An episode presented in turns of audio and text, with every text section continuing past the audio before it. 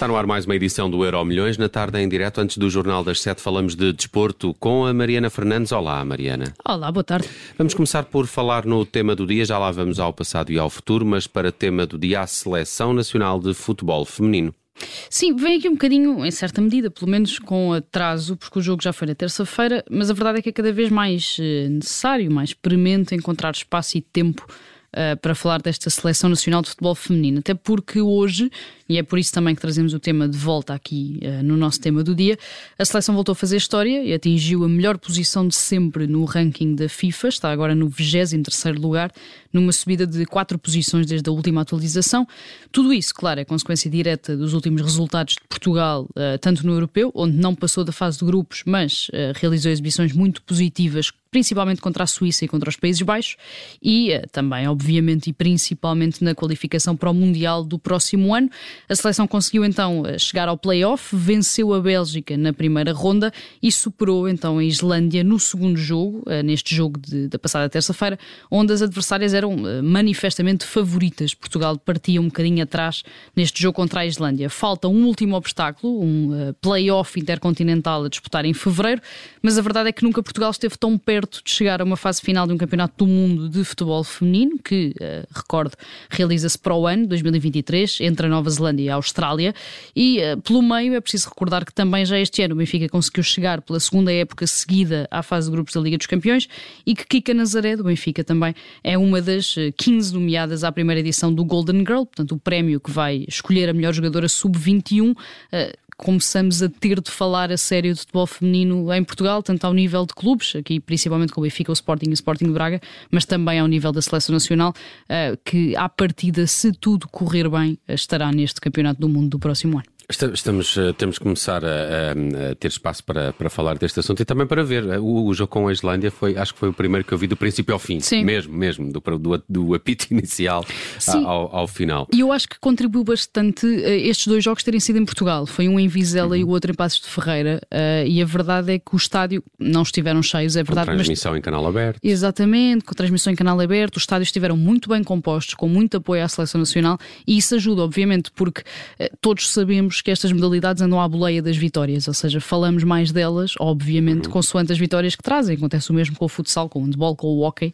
uh, e aqui com o futebol feminino é um bocadinho a mesma lógica, ou seja, se uh, quando as pessoas estiverem a ver as coisas correrem bem, se ganharmos, se formos a um europeu, se formos a um mundial aqui num breve espaço de tempo, claro que as pessoas também dão mais atenção e uh, a longo prazo, claro que também começamos a olhar quando tivermos filhas em pô-las a jogar futebol, a jogar futebol. ao invés de outras modalidades. Uh, Pareceste-me otimista quanto ao, ao play-off Uh, porquê? Já agora não sei quando é que se realiza. Fevereiro, fevereiro, fevereiro, será apenas em fevereiro.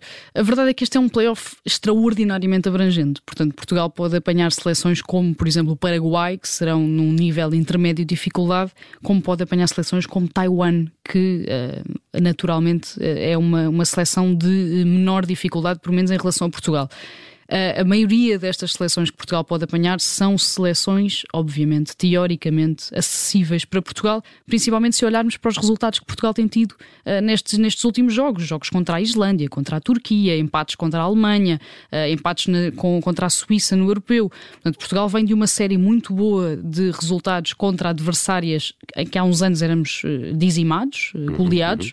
Uhum. portanto, em teoria, se realmente tivermos uma pontinha de sorte no sorteio e apanharmos um adversário que é teoricamente inferior, Portugal tem todas as condições de estar neste Campeonato do Mundo de, de 2023. Vamos então ao futuro, onde colocaste hoje Mariana o João Félix, eh, está sem jogar no Atlético Madrid, eh, mas aqui com muita confusão à mistura. O que é que se tem passado? Como é costume, não é? Claro. Falamos de, de João Félix aqui porque a verdade é que é já um dos temas da temporada, ainda será necessário também perceber de que forma é que toda esta uh, confusão será resolvida. Começando pelo início, João Félix caiu claramente de rendimento face ao início da temporada, onde nessa altura até esteve em bom plano, era titular do Atlético Madrid, marcou alguns golos. A verdade é que nos últimos quatro jogos fez um total de 29 minutos, perdeu uh, o lugar no 11 inicial para Correa e foi assobiado no, final de, no fim de semana, aliás, no jogo contra o Girona, quando mostrou algum uh, desagrado por entrar em campo já perto do fim. Nesse dia, Simeone disse na flash interview, na, na zona de entrevistas rápidas, que um jogador de um clube grande tem de saber lidar com estas alterações no 11 inicial, que não pode ficar chateado, corrigiu um bocadinho estas declarações já na conferência de imprensa, disse que também no limite a culpa até pode ser dele, do treinador, porque não está a conseguir retirar o melhor do jogador, e a polémica chegou até ao presidente do clube, o Henrique Cerezo, que também admitiu que João Félix ainda não mostrou aquilo que levou o Atlético Madrid a pagar 126 milhões de euros ao Benfica no verão de 2019, ainda que tenha também reforçado a confiança no jogador. Entretanto, ontem João Félix também não saiu do banco uh, no jogo da Liga dos Campeões contra o Clube Rouge, que terminou empatado sem golos, sendo que passou algum tempo a aquecer, não foi opção e mostrou novamente algum desagrado quando percebeu que já não ia uh, entrar, incendiando depois também as redes sociais ao colocar um like numa publicação de uma conta portuguesa que dizia que em Portugal era respeitado e que em Espanha não. Um like acabou por tirar, que vale o que vale, uh, mas também não deixa. Eu acho que João Félix já devia ter aprendido que em Espanha, principalmente, tudo aquilo que faça no Twitter ou no Instagram ou no Facebook vai estar a ser escrutinado e mesmo que seja inocente, mesmo que ele acabe por tirar, a verdade é que vai sempre ser notícia e acho que também já devia ter aprendido isso, já lá está há uns aninhos. Já hoje, no treino do Atlético Madrid, eh, surgiram imagens em que o internacional português marca um golo e faz um gesto em que parece mandar calar alguém uma atitude um bocadinho estranha, pelo menos em contexto de treino, que pode justificar-se com o facto de uh, saber que o momento estava a ser gravado, que iria ser reproduzido. Seja como for, João Félix voltou a cair num momento negro no clube espanhol, está longe de ser titular para Simeone e continua aqui a ser protagonista de uma autêntica novela em Madrid que uh, já se desenrola desde 2019. Mas é, é previsível ou de outra, de outra forma? Poderia até ser benéfico para a carreira do João Félix uma saída em janeiro, por exemplo? Eu o problema é o valor dele. Talvez, o problema é? é? o valor dele, sim. O problema é que tem um contrato muito longo com o Atlético de Madrid também. Um, eu acho que é cada vez mais benéfico para o João Félix sair do Atlético Madrid. Por vários motivos, porque as coisas não estão a correr bem ao Atlético Madrid coletivamente, globalmente. Eh, o clube não está num bom momento, já se percebeu que também o futuro de Simeone também não é auspicioso no Atlético Madrid, não vai lá ficar muito mais tempo, a não ser que, que agora as coisas tenham uma inversão muito grande. E eu acho que já se percebeu, e já percebemos todos há três anos, que João Félix não encaixa na forma como Simeone vê o futebol e está tudo bem com isso. Ou seja, há jogadores, há treinadores que não encaixam nas estratégias ou nas dinâmicas uh, uns dos outros. E João Félix não encaixa claramente na dinâmica de, de Simeone acho cada vez mais sendo um jogador jovem que está, está na hora de dar um, um salto, pelo menos para outro lado qualquer, uh, para ir à procura de uma felicidade que ainda nunca encontrou. Aqui o problema será o, uma de, o Atlético aceitar uma proposta que, dificilmente chegará àqueles valores, não é? Sim, dificilmente, e, e é quase um. ser ressarcido o dinheiro que deu é por ele. isso, é que é quase um capitular, não é? Claro. É a contratação mais cara de sempre. Foram 126 milhões de euros para um jogador que tinha 19 anos. Foi um all-in completo por parte do Atlético Madrid. E vendê-lo agora.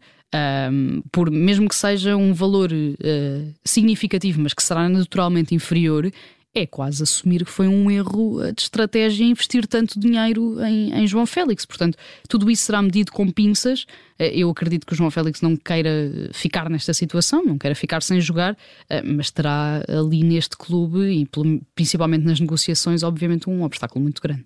Vamos então à nossa efeméride do dia, um olhar para o passado para assinalar aqui os 91 anos do nascimento de Raymond Copa. Sim, se fosse vivo, Raymond Copa faria hoje 91 anos, nasceu a 3 de outubro de 1931 e, eh, tal como fizemos ontem com o René Lacoste, aproveitamos também este aniversário para contar a história de um nome que passou à história uh, como um prémio, porque atualmente o troféu Copa da, da revista France Football destaca o melhor jogador de sub-21 Pedri do Barcelona foi o último a ganhar, o de Ligt e o Mbappé também já ganharam em anos recentes. Este Raymond Copa foi um uh, jogador francês que deu nas vistas principalmente no Real Madrid, onde jogou entre 1956 e 59. Fez parte daquela equipa extraordinária do Di Stefano, também do Guento, que conquistou a Taça dos Campeões Europeus em três épocas consecutivas e ficou até com a alcunha de Napoleão, ou seja, naquela ótica de que era uh, um francês a conquistar Espanha e esteve também no Mundial de 58 com a seleção francesa, onde ficou no terceiro terceiro lugar. A verdade é que a história de Copa começa na Polónia, eh, de onde a família era originária. Os avós saíram de Cracóvia em direção à Alemanha, onde os pais nasceram, e a família mudou-se para a França depois da Primeira Guerra Mundial. Este apelido, aliás, este Copa, é na verdade uma abreviação de Kopaszewski, a versão polaca e original uh, do nome de família. Ramon começou a trabalhar numa mina aos 14 anos, seguiu as pisadas do avô, do pai, dos irmãos mais velhos e a verdade é que chegou ao futebol precisamente para fugir desse trabalho e até da morte, já que tanto o pai como um dos irmãos morreram de uh, silicose, uma pneumonia expultada pela inalação de partículas e que ele próprio também teve um acidente em que ficou sem um dedo, portanto queria muito fugir das minas, queria muito fugir destes trabalhos uh, complexos, deu na, nas vistas em torneios amadores, acabou por ir para o Angers, depois para o Stade Rem e então para o Real Madrid, regressando ao Rem para acabar a carreira, sendo que se tornou também o primeiro jogador de futebol a receber a Legião de Honra de França, portanto a receber essa condecoração por parte do Presidente da República Francês. Uh, não tinha muito conhecimento da história de Copa, mas uh, já, já percebi que é um, um dos históricos do, do futebol francês e até do futebol uh, mundial. É mais um Euro Milhões, é que ter sido pela Mariana Fernandes. No passado fomos aos 91 anos de Raimon Copa. Uh, falamos também aqui no futuro, no futuro de João Félix e como tema do dia a Seleção Nacional de Futebol Feminino. O Euro Milhões está todas as tardes na Rádio Observador antes do Jornal das Sete. Mariana, obrigado. Até amanhã. Até amanhã.